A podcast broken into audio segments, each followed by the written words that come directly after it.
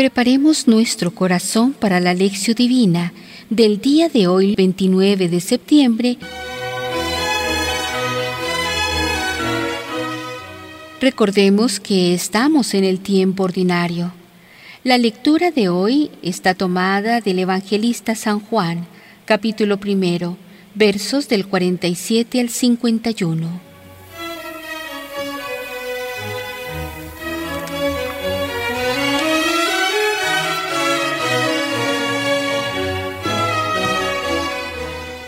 Iniciemos este momento de reflexión con la oración. Oh Dios, que manifiestas especialmente tu poder con el perdón y la misericordia, derrama incesantemente sobre nosotros tu gracia, para que, deseando lo que nos prometes, consigamos los bienes del cielo. Por Cristo nuestro Señor. Amén.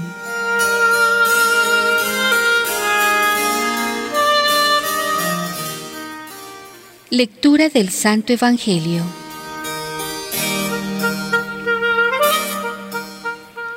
Vio Jesús que se acercaba a Natanael y dijo de él, Ahí tenéis a un israelita de verdad, en quien no hay engaño. Le dice Natanael, ¿de qué me conoces? Le respondió Jesús, Antes de que Felipe te llamara, cuando estabas debajo de la higuera, te vi. Le respondió Natanael, Rabí, tú eres el Hijo de Dios, tú eres el Rey de Israel. Jesús le contestó, por haberte dicho que te vi debajo de la higuera, ¿crees? Has de ver cosas mayores. Y le añadió, en verdad, en verdad os digo, veréis el cielo abierto y a los ángeles de Dios subir y bajar sobre el Hijo del Hombre. Palabra de Dios.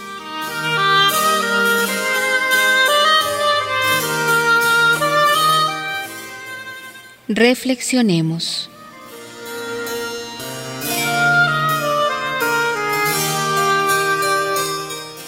El Evangelio de hoy nos presenta el diálogo entre Jesús y Natanael, en el que aparece la frase, En verdad, en verdad os digo, veréis el cielo abierto y a los ángeles de Dios subir y bajar sobre el Hijo del Hombre. Esta frase ayuda a aclarar algo respecto de los arcángeles.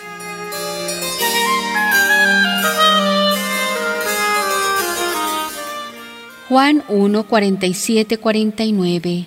La conversación entre Jesús y Natanael. Fue Felipe que llevó a Natanael hasta Jesús. Juan 1, 45, 46. Natanael había exclamado, ¿De Nazaret puede salir algo bueno? Natanael era de Caná, que quedaba cerca de Nazaret. Al ver a Natanael, Jesús dice, Ahí tenéis a un israelita de verdad, en quien no hay engaño.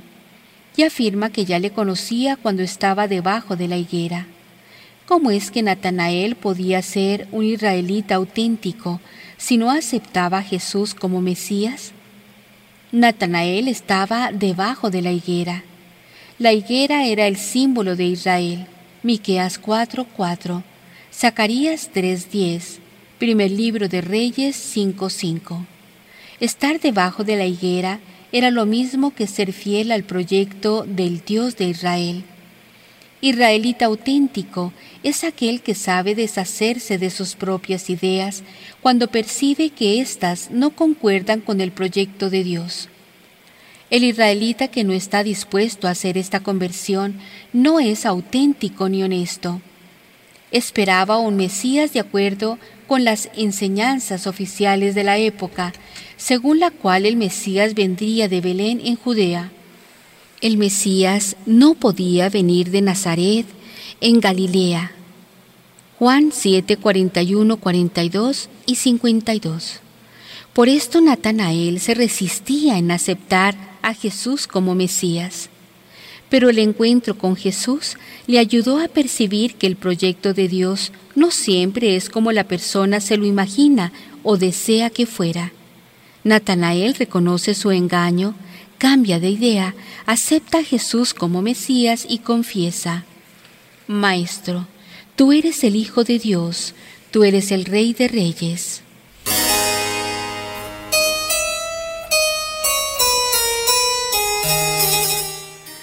La diversidad del llamado.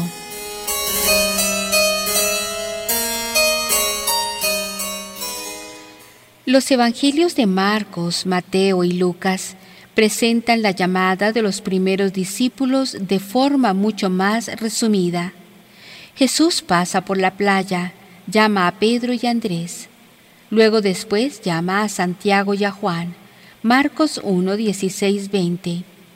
El Evangelio de Juan tiene otra manera de describir el inicio de la primera comunidad que se formó alrededor de Jesús trae unas historias bien concretas. Lo que llama la atención es la variedad de los llamados y de los encuentros de las personas entre sí y con Jesús.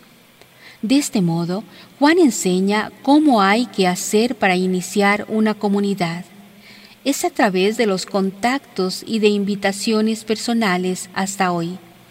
A unos Jesús los llama directamente, Juan 1.43, a otros indirectamente. Juan 1, 41, 42. Un día llamó a dos discípulos de Juan Bautista, Juan 1, 39. Al día siguiente llamó a Felipe, que a su vez llamó a Natanael, Juan 1, 45. Ninguna llamada se repite porque cada persona es diferente. La gente nunca olvida los llamados y los encuentros importantes que marcan su vida. Recuerda hasta el día y la hora. Juan 1.39.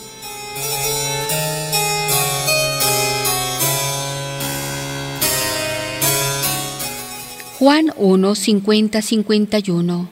Los ángeles de Dios subiendo y bajando sobre el Hijo del Hombre.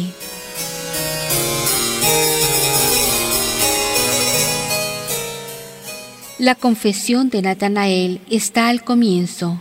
Quien es fiel verá el cielo abierto y a los ángeles subiendo y bajando sobre el Hijo del Hombre. Experimentará que Jesús es la nueva alianza entre Dios y nosotros, seres humanos. Es la realización del sueño de Jacob. Génesis 28, 10, 22.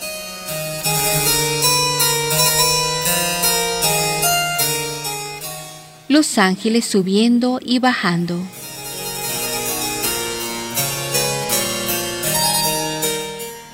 Los tres arcángeles, Gabriel, Rafael y Miguel.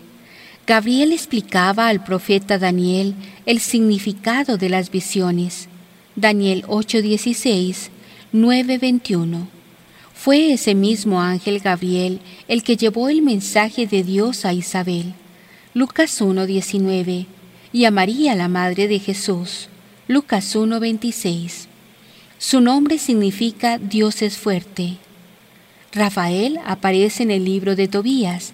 Acompañó a Tobías, hijo de Tobit y de Ana, en el viaje, y le protegió de todos los peligros. Ayudó a Tobías a que librara a Sara de un mal espíritu y a curar a Tobit, el padre de la ceguera. Su nombre significa Dios cura. Miguel ayudó al profeta Daniel en sus luchas y dificultades. Daniel 10, 31, 21. La carta de Judas dice que Miguel disputó con el diablo el cuerpo de Moisés. Judith 1.9. Fue Miguel el que venció a Satanás, derribándolo del cielo y arrojándolo al infierno. Apocalipsis 12.7. Su nombre significa ¿quién como Dios?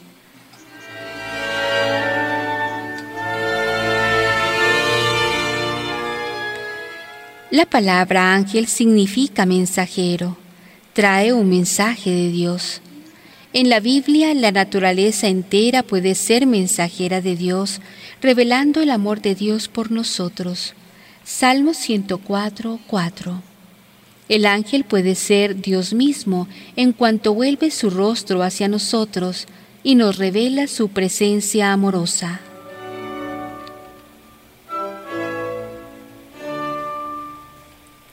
Para la reflexión personal.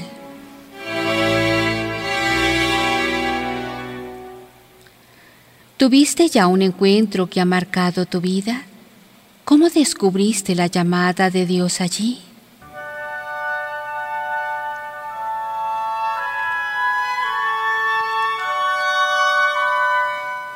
¿Te has interesado alguna vez como Felipe en llamar a otra persona para que participara de la comunidad?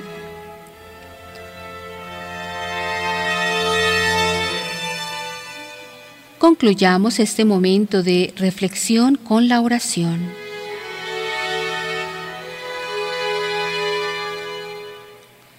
Te doy gracias, Yahvé, de todo corazón, por haber escuchado las palabras de mi boca. En presencia de los ángeles tañeré en tu honor, me postraré en dirección a tu santo templo. Salmo 138, 1, 2.